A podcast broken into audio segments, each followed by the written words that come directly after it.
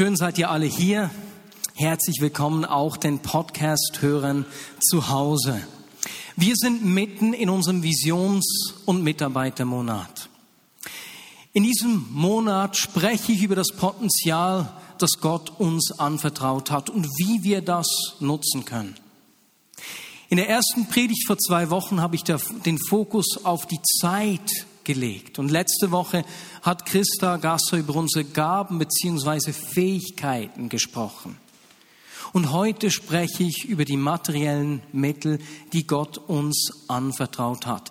Wie nutzen wir das Potenzial der materiellen Mittel, die Gott uns anvertraut hat? Das heißt, unsere Finanzen, unsere Häuser und Wohnungen, unsere Fahrzeuge und, und, und. In der Vorbereitung habe ich ähm, von einem Freund, einem befreundeten Leiter gehört, der gesagt hat, dass ungefähr 30 Prozent der Aussagen von Jesus sich um Finanzen drehen. Ist das nicht unglaublich? Neben dem Reich Gottes, so der Kernbotschaft von Jesus, ist das eigentlich das Thema, das am zweitmeisten angesprochen hat. Weswegen macht der beste Lehrer, der je gelebt hat, Geld zu einem seiner zwei Hauptthemen. Was kann daran sein? Ich glaube, dass es ganz einfach ist. Die materiellen Mittel sind der größte Rivale Gottes um unser Herz. Billy Graham hat mal gesagt, wenn eine Person ihre Haltung zum Geld in Ordnung bringt, wird ihr das helfen, beinahe jeden anderen Bereich ihres Lebens wieder ins Lot zu bringen. Ist das nicht unglaublich? Ich habe diese Woche, ich glaube es war sogar gestern oder vorgestern, einen Zeitungsbericht gelesen von einem Ehepaar hier in Bern, das nicht wusste, wo die Eltern beerdigt sind. Der Mann war schon 70, der Sohn, und vor neun Jahren ist es irgendwie zum Bruch mit seinen Eltern gekommen. Hast du das auch gelesen? Und wisst ihr, was der Grund war? In diesem Artikel stand, dass es da auch um Erbstreitigkeiten ging. Nein, Berner Zeitungen habe ich es gelesen. ja. Es ist nicht unglaublich. Die Finanzen haben Auswirkungen auf so viele Lebensbereiche und kann so viele Teile unseres Lebens betreffen. Deswegen sagt Billy Graham, wie ich vorgelesen habe, dass die Haltung zum Geld bei einer jeden anderen Bereich unseres Lebens berührt. Deswegen ist es von großer Bedeutung.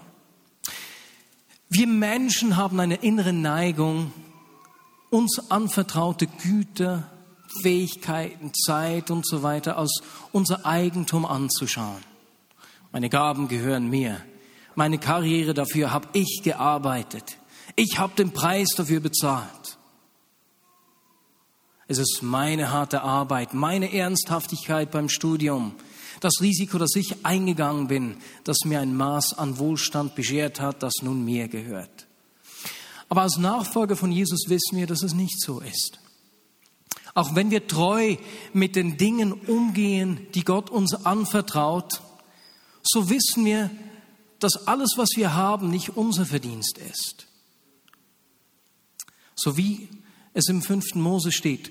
Da sagt Mose im Auftrag Gottes zum Volk Israel in dieser Segenszusage, hüte dich, dass du da nicht in deinem Herzen sagst, meine Kraft und die Stärke meiner Hand hat mir dieses Vermögen verschafft, sondern du sollst an den Herrn, deinen Gott denken, dass er es ist, der dir Kraft gibt, Vermögen zu schaffen. Wenn wir realisieren, dass wir nicht alleine dahin gelangt sind, wo wir heute stehen, dann macht das das Leben viel einfacher. Und diese Einsicht hat eine radikale Auswirkung darauf, wie wir mit den Ressourcen umgehen, die uns anvertraut sind. Im Psalm 24.1 lesen wir, die Erde und alles, was darauf lebt, gehört dem Herrn. Der ganze Erdkreis samt seinen Bewohnern. Das schließt alles und alle mit ein alle Güter, alle Menschen, ob sie es wissen oder nicht, ob sie es anerkennen oder nicht. Die Welt und alle Menschen darauf gehören ihm, dem Schöpfer. Ihm gehört unser Leben, unser Wohlstand. Jeder Atemzug und jeder Herzschlag ist uns von ihm anvertraut. Und das ist den meisten von uns klar. Und ich glaube kaum, dass wir darüber streiten oder diskutieren würden. Jetzt, es ist eine Sache, das zu wissen. Das auch durch unser Leben auszudrücken, ist aber manchmal eine andere Sache. Das ist viel schwieriger. Und um dem nachzugehen, möchte ich heute mit euch ein Gleichnis aus Matthäus 25 anschauen. Ein Gleichnis, das ihr ganz bestimmt kennt. Es ist eine Serie von drei Gleichnissen dort über Verwalterschaft. Die Jünger haben erlebt, wie das Reich Gottes durch Jesus praktisch hereingebrochen ist. Voller Begeisterung haben sie das in ihrem Alltag erlebt und haben sich gefragt, wann wird das jetzt in Fülle sich bei Jesus? Und Jesus spricht hier dann zu ihnen darüber, dass er geht und dass er eines Tages wiederkommt und dass bei seiner Wiederkunft dieses, Wiederkunft dieses Reich vollendet sein wird. Und in diesen drei Gleichnissen spricht er über diese Zwischenzeit, von der wir auch gesungen haben. Wie die Jünger oder eben wie wir in dieser Zeit des angebrochenen und noch nicht vollendeten Reiches Gottes leben sollen. Und wir lesen dieses Gleichnis in Matthäus 25, Verse 14 bis 30. Es ist wie bei einem Mann, der vorhatte, in ein anderes Land zu reisen. Er rief seine Diener zu sich und vertraute ihnen sein Vermögen an. Einem gab er fünf Talente, einem anderen zwei und wieder einem anderen eines, jedem seinen Fähigkeiten entsprechend. Ist ja schon cool, ne? Dass er unsere Fähigkeiten mit berücksichtigt. Dass nicht alle übers gleiche Lot geschlagen werden. Wem, sagt man das so? Nicht ganz über die gleiche Leiste geschlagen werden. Ne? Das geschieht mir immer wieder. Aber lesen wir weiter. Dann reist er ab. Der Diener, der fünf Talente bekommen hatte, begann sofort mit dem Geld zu arbeiten und gewann fünf weitere dazu. Ebenso gewann der, der zwei Talente bekommen hatte, zwei weitere dazu. Der aber, der nur ein Talent bekommen hatte, grub ein Loch in die Erde und versteckte das Geld seines Herrn. Jesus spricht hier über Talente, die uns anvertraut sind. Das Bild kann ganz bestimmt Gaben und Fähigkeiten, Beziehungen und andere Ressourcen einschließen, die wir verwalten und ins Reich Gottes investieren dürfen. Aber ganz bestimmt spricht es auch von unseren materiellen Gütern, die Gott uns anvertraut hat. Als Jesus von diesen Talenten sprach, da bin ich sicher, dass die Jünger erschrocken sind und richtig aufgehorcht haben. Denn ein Talent, das ist die größte Geldeinheit der damaligen Zeit. Ein Talent besteht aus 6000 Denaren, wobei ein Denar in etwa der Tageslohn eines Tagelöhners war. Das heißt, für ein Talent hätte ein Tagelöhner 6000 Tage arbeiten müssen. Etwas mehr als 19 Jahre. Ne? Das ist nicht wenig. Ich habe mal so, das ist natürlich nicht ganz korrekt so, aber ich habe mir gedacht, nun etwas mehr als 19 Jahre, 6000 Tage, wenn wir so einen Durchschnittslohn aus der Temporärbranche hochrechnen, das wären ungefähr ein Monatslohn von 3000 Franken, würde ein Talent etwa 800.000 Franken ergeben. Das stimmt so nicht so genau, aber damit wir uns vorstellen können, von welchen Summen hier ungefähr die Rede ist. Es ist nicht unglaublich. Ich bin überzeugt, die Jünger dachten sich, wow, dieser Herr zeigt aber auch großes Vertrauen. Ist ja Wahnsinn. Und auch hier ist seine Aussage klar im Vers 14. Der Mann rief seine Diener zu sich und vertraute ihnen sein Vermögen an. Oder übersetzt für die Jünger, was du hast, was dir anvertraut wurde, gehört nicht dir. Es gehört Gott und er hat es dir gegeben, dass du als treuer Diener es verwalten und für sein Reich einsetzen kannst. Wir lesen weiter. Nach langer Zeit kehrte der Herr zurück und forderte seine Diener auf, mit ihm abzurechnen. Zuerst kam der, der fünf Talente erhalten hatte. Er brachte die anderen fünf Talente mit und sagte, Herr, fünf Talente hast du mir gegeben. Diese fünf hier habe ich dazu gewonnen. Sehr gut, erwiderte der Herr. Du bist ein tüchtiger und treuer Diener. Du bist mit dem wenigen treu umgegangen. nach meiner Hochrechnung, es stimmt ja nicht so konkret, vier Millionen, nicht gerade mit wenig treu gewesen eigentlich. Ne? Du bist mit dem wenigen treu umgegangen, darum will ich dir viel anvertrauen. Komm herein zum Freudenfest deines Herrn. Dann kam der, der zwei Talente erhalten hatte. Herr, sagt er, zwei Talente hast du mir gegeben. Hier sind die zwei, die ich dazu gewonnen habe. Die beiden Diener haben unterschiedliche Beträge anvertraut gekriegt, aber beide haben sich als treue Verwalter gezeigt. Beide haben den Einsatz verdoppelt. Und beide haben die gleiche Belohnung erhalten. Es steht genau das Gleiche. Hey, sehr gut. Du bist ein tüchtiger und treuer Diener. Du bist mit, mit dem wenigen treu umgegangen. Darum will ich dir viel anvertrauen. Zuletzt kam auch der, der ein Talent bekommen hatte. Herr, sagt er, ich wusste, dass du ein harter Mann bist. Du erntest, wo du nicht gesät hast, und du sammelst ein, wo du nicht ausgestreut hast. Deshalb hatte ich Angst und vergrub dein Talent in der Erde. Hier hast du zurück, was dir gehört. Was für eine Einschätzung dieses Dieners über seinen Herrn. Wahrscheinlich hat er einige Jahre mit den anderen beiden Dienern zusammen für den Herrn gearbeitet. Und während die beiden anderen den Herrn als großzügig, als bevollmächtigend, als anvertrauend angeschaut haben, als jemand, der ihnen gibt, den Summen anvertraut, sieht dieser dritte Diener den Herrn als jemanden, der nimmt, jemanden, der fordert, der sich nimmt, was er will. Er sieht ihn als Profiteur. Was für ein unglaublicher Unterschied. Und die Ansicht über ihren Herrn hat auch eine Auswirkung auf das Verhalten dieser Diener. Sie gehen unterschiedlich mit dem ihnen anvertrauten Vermögen um. Die Reaktion der ersten beiden ist, wow, du hast mir so viel anvertraut, ich gebe das Beste, es für dich zu investieren. Der dritte hält zurück, was ihm anvertraut wurde. Und spannend ist ja, dass der Herr sich dann nicht verteidigt. Er sagt nicht, hey, du hast mich missverstanden. Siehst du denn nicht, wie viel ich dir anvertraut habe? Wenn wir weiterlesen, sehen wir, dass er eher sowas sagt, wie, wenn du mich nach allem, was ich dir gegeben habe und was ich dir vorgelebt habe, so beurteilst, wird deine Wahrnehmung, deine Erfahrung bestimmen. Und traurigerweise sehen viele Menschen, auch viele Christen, Gott als Nehmer, als jemanden, der nimmt, jemanden, der fordert, der uns Dinge vorenthält und nicht als jemanden, der versorgt, der großzügig ist. Egal ob es Freude ist, er nimmt mir alles, was Spaß macht, oder ob es Geld ist. Aber Leute, Gott will uns nichts wegnehmen. Er nimmt uns nichts weg. Er braucht unser Geld nicht. Er leidet nicht Not. Ihm gehört alles.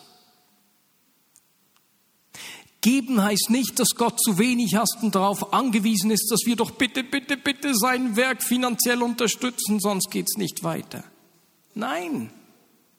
Er kommt nicht aus dem Mangel raus, sondern er will uns vielmehr als Partner sehen in seinem Werk, in seinen Absichten.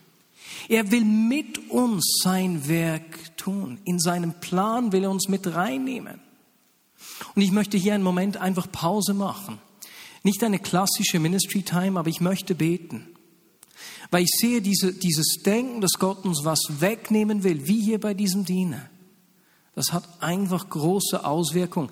Nicht nur auf die Art und Weise, wie wir mit unserem Besitz umgehen, sondern es wirkt sich auch aus auf Beziehungen, auf unser Verhalten ganz generell. Und deswegen lasst uns hier einen Moment einfach Pause machen. Und wenn du merkst, dass es in deinem Leben Bereiche gibt, wo du merkst, ja, ich vertraue dem Herrn nicht, ich denke ähnlich wie dieser dritte Diener, dass der mir da was wegnehmen will, dass der mir was vorenthält, dann bete einfach ruhig mit mir. Okay?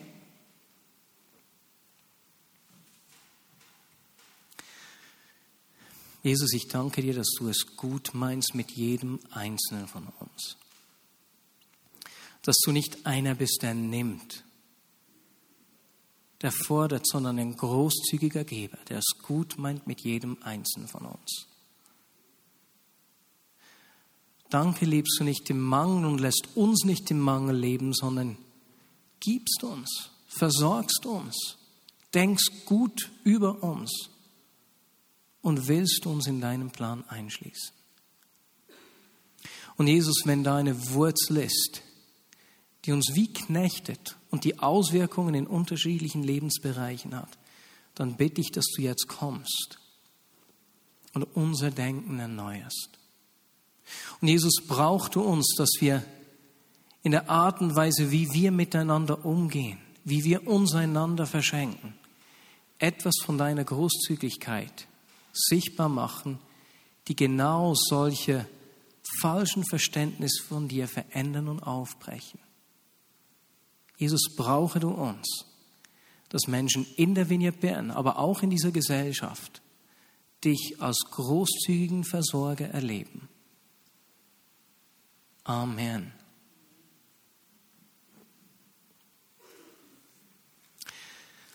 Auch dieser dritte Diener hat gewusst, dass das Gut, das ihm anvertraut wurde, nicht ihm gehört, dass er nicht Eigentümer ist, sondern Verwalter. Er sagt zu seinem Herrn, ich habe dein Talent vergraben, hier hast du zurück, was dir gehört. Aber gleichzeitig spricht sein Verhalten eine ganz andere Sprache, denn er verhält sich als Eigentümer und nicht als Verwalter. Als der Herr ihnen die Talente anvertraut hat, hat der Herr seine Diener beauftragt, damit zu handeln, bis er wiederkommt. Wir lesen das in der Parallelstelle in Lukas Evangelium. Und was macht der dritte Diener? Damit handeln. Ich mache, was mir gefällt. Ich kann es behalten, ich kann es investieren oder vergraben. Das ist meine Entscheidung. Und indem er nicht gemacht hat, was der Eigentümer des Geldes ihm befohlen hat, hat er sich, zum, hat er sich als Eigentümer in dem Sinne verhalten. Wie sieht es bei uns aus? Hallo? Das ist der Bass-Amp. Wie sieht es bei uns aus? Wir wissen, dass alles, was wir haben, nicht unser Eigentum ist, dass es ihm gehört, dass ich ihm gehöre. Kann jemand den Bassamp abstellen oder ist das nicht der Amp? Es stört mich ein kleines bisschen.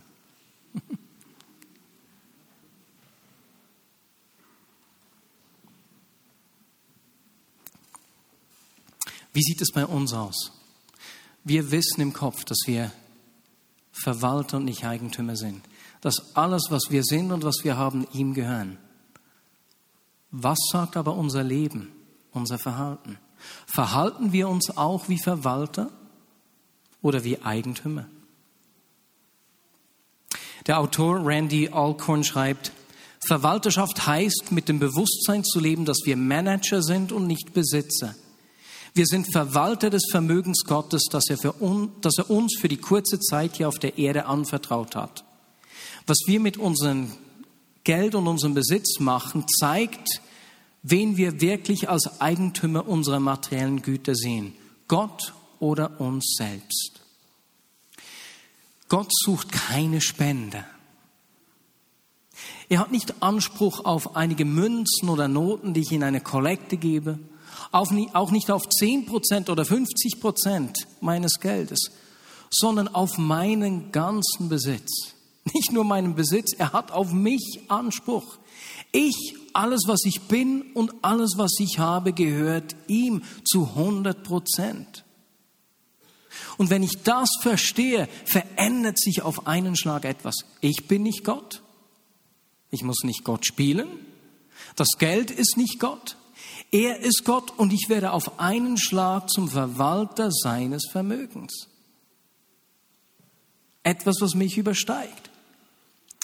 Aber was heißt es denn, ein treuer Verwalter zu sein? Was bedeutet es, wie kann ich leben, wenn Gott 100 Prozent meines Lebens gehört, inklusive meiner materiellen Möglichkeiten? Das heißt in erster Linie,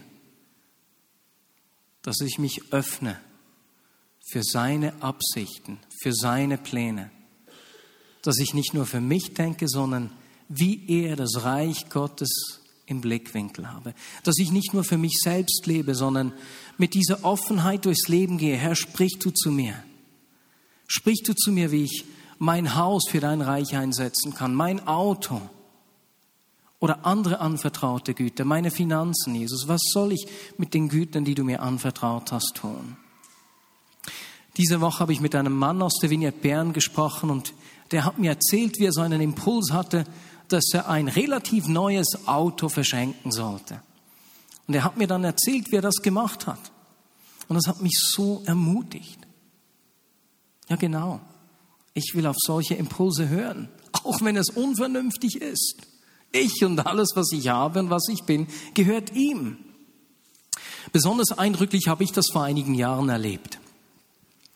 Ich habe ich war von Vineyard Music her damals in, in Südafrika für einige Tage, für eine Woche und habe dann noch eine Ferienwoche angehängt. Und mit einem Freund, einem Leiter aus einer Vineyard in Soweto, bin ich dann nach Kapstadt geflogen und wir haben dort eine Woche Ferien gemacht. Die ersten Tage haben wir in einer schönen Villa am Meer verbracht. Das war richtig toll. Die nächsten Tage waren wir dann in einer durchschnittlichen Mittelklasswohnung. Na, das war auch cool. Und dann waren wir vier Tage in den Slums und haben da gewohnt.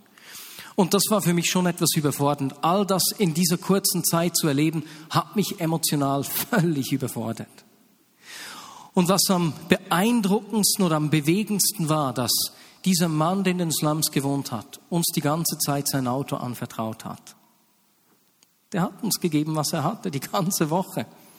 Mein Freund hat einen Unfall gebaut, hat das Auto geschrottet. Wir haben es dann reparieren lassen.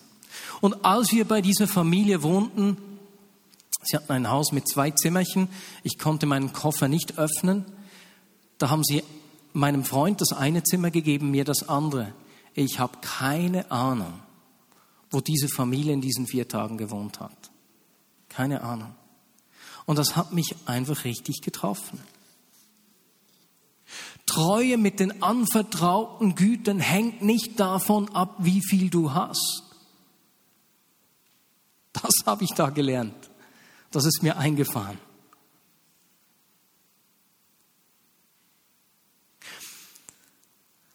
Und sprich Gott auch, sprich auch mit Gott über dein Geben was du mit deinen Finanzen tun sollst. Die Bibel gibt uns einige gute äh, Gedanken, eine gute Ausgangslage.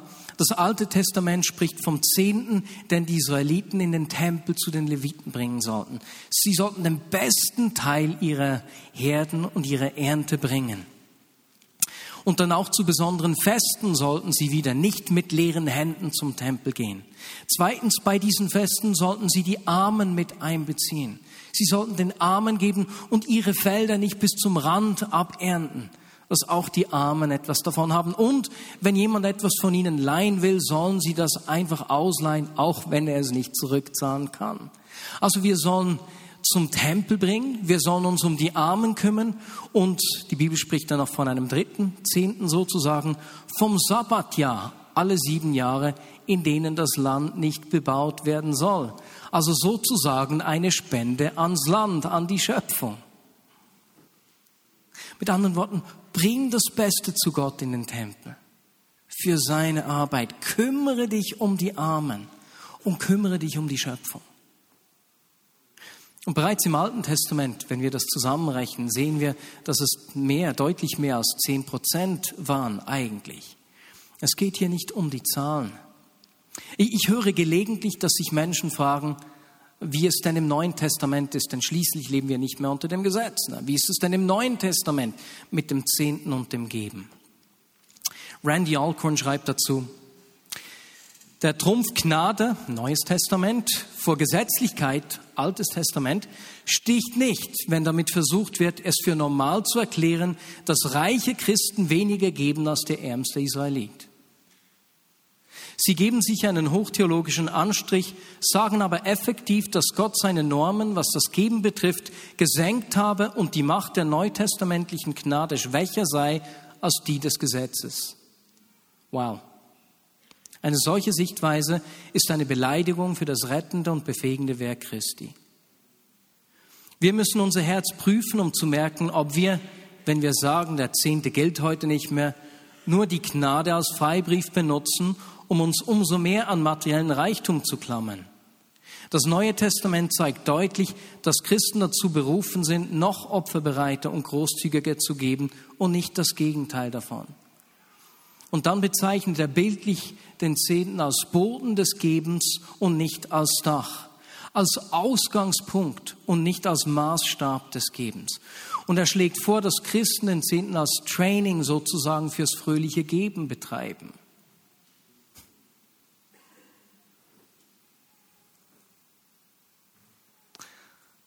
Das will ich. Definitiv. Und so lade ich dich ein, mit mir zusammen zu trainieren, fröhliche und großzügige Geber zu sein.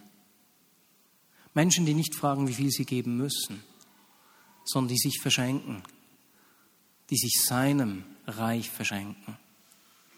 So wie ich den Zehnten verstehe, gehört dieser in die Lokalgemeinde. Wenn die Vineyard Bern dein geistliches Zuhause ist, dann beteilige dich an unserem Auftrag. Spende nicht. Es geht nicht um Spenden. Denn als Spender kannst du von außen stehen und was geben, sondern werde zum Teilhaber, Mitverwalter dessen, was Gott uns anvertraut hat, des Auftrages, den Gott uns gegeben hat und was er durch uns tut. Und wenn du aus einer anderen Gemeinde hier zu Besuch bist, dann gib den Zehnten in deiner Heimatgemeinde. Aber bleib nicht da stehen. Lasst uns umeinander kümmern. Wenn wir lesen, was das für Auswirkungen hatte na, bei der ersten Gemeinde, wie, wie wir lesen, dass die sich einander verschenkt haben, dass es keine Armen unter ihnen hatte. Lasst uns offene Augen haben für Menschen in Not um uns herum. In unserer Familie, in der Vineyard, aber genauso, wenn ich jetzt an die Kriegsopfer in Syrien denke, das ist eine Möglichkeit, dieses Geben mit dem Geschenke machen zu verbinden. Zwei Dinge gut hier zu verbinden. Lasst uns einfach großzügig uns verschenken. Und bitte Gott dir auch zu zeigen, wie du mit deinen anderen materiellen Gütern umgehen sollst, deiner Wohnung, deinem Haus, deinem Auto, wie du es für sein Reich und seine Absichten zur Verfügung stellen kannst. Und dann schließt unser Gleichnis mit einer Zusage an den treuen Verwalter. Und damit kommen wir zum Schluss der Predigt. Nehmt ihm das Talent weg, ne, dem dritten Diener, und gebt es dem, der die zehn Talente hat. Denn jedem, der hat, denn jedem, der hat, wird gegeben und er wird im Überfluss haben. Wer aber nicht hat, dem wird auch das genommen, was er hat. Gott sucht Menschen, die sich in den Dingen als treuer Verwalter zeigen, die Gott ihnen anvertraut hat. Und er verspricht ihnen Segen. Und Paulus führt diesen Segen im 2. Korinther 9 weiter aus.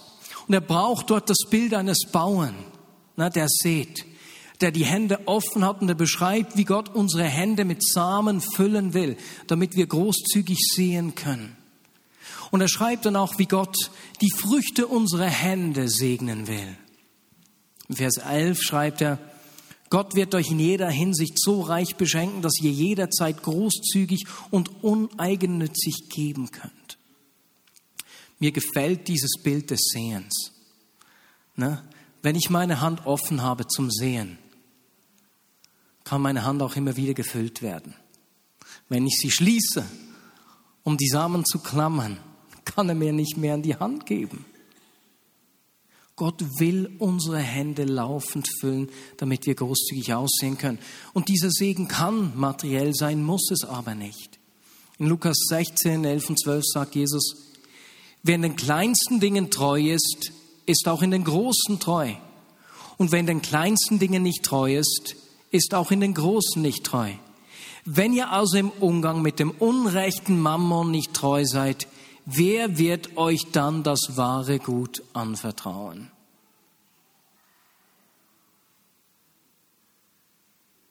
Wenn ihr das nicht treu verwaltet, was euch doch gar nicht gehört, wer wird euch dann euer wahres Eigentum geben? Und dieser Text legt nahe, dass es einen Zusammenhang gibt zwischen meiner Bereitschaft zu sehen, die Mittel, die Gott mir anvertraut hat, groß, großzügig weiterzugeben als treuer Verwalter und dem Segen, der Gott mir, den Gott mir geben kann, die offene Hand. Das Prinzip des Sehens und des Erdens ist ein zutiefst biblisches Segensprinzip. Und damit sage ich nicht, dass wir Segen erkaufen können. Die Prediger des Wohlstandsevangeliums haben da deutlich über das Ziel hinausgeschossen. Ich gebe nicht, dass ich etwas erhalte. Das ist nicht das Ziel des Gebens, sondern weil ich als treuer Verwalter von dem weitergeben will, was er mir anvertraut hat. Und wenn wir als treue Verwalter leben und nicht als Eigentümer und unsere Hände wie der, der Bauer beim Sehen offen halten, wird Gott unsere Hände immer wieder füllen. Nicht einfach nur mit materiellen Mitteln, aber auch und mit allem, was er ins Leben der Menschen um uns herum reinsehen will. Glaube, Hoffnung, Liebe. Unsere Treue mit dem Besitz, den Gott uns anvertraut hat, öffnet uns die Türen zum wahren Gut. Etwas, was weit wertvoller ist als Geld und Besitz. Und so sind wir wieder bei diesem Zitat von Billy Graham angelangt. Wenn eine Person ihre Haltung zum Geld in Ordnung bringt, wird ihr das helfen, beinahe jeden anderen Bereich ihres Lebens wieder ins Lot zu bringen. Und es wird Frieden in Beziehungen bringen und wo meine Großzügigkeit, denn Menschen, die großzügig geben, sind auch Menschen, die vergeben, die nicht zurückhalten, die nicht auf ihr Recht pochen. Und so kommt Frieden in Beziehungen. Und wo, wo unsere Beziehungen diese Großzügigkeit zeigen, hat es auch Auswirkungen wieder auf unser Zeugnis. Und deswegen will ich mit euch lernen, ein treuer Verwalter zu sein ein großzügiger Mensch. Und deswegen haben wir auch unsere Gabenproklamation. Sie soll uns immer wieder daran erinnern. Gott ist ein Geber, nicht jemand, der nimmt. Er ist der, der mich versorgt, der einen guten Plan für mich hat.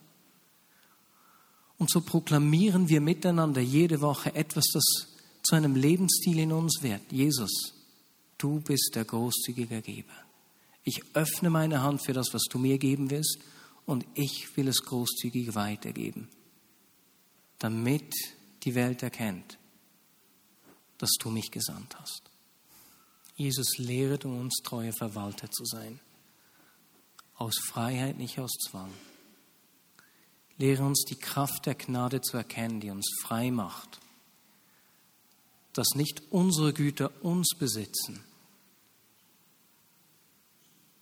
sondern wir als treuer Verwalter leben können. Jesus, wir wollen mit unserem Leben zeigen, dass wir Verwalter sind und nicht nur mit unseren Worten. Herr, begegne uns und sprich du zu uns. Amen.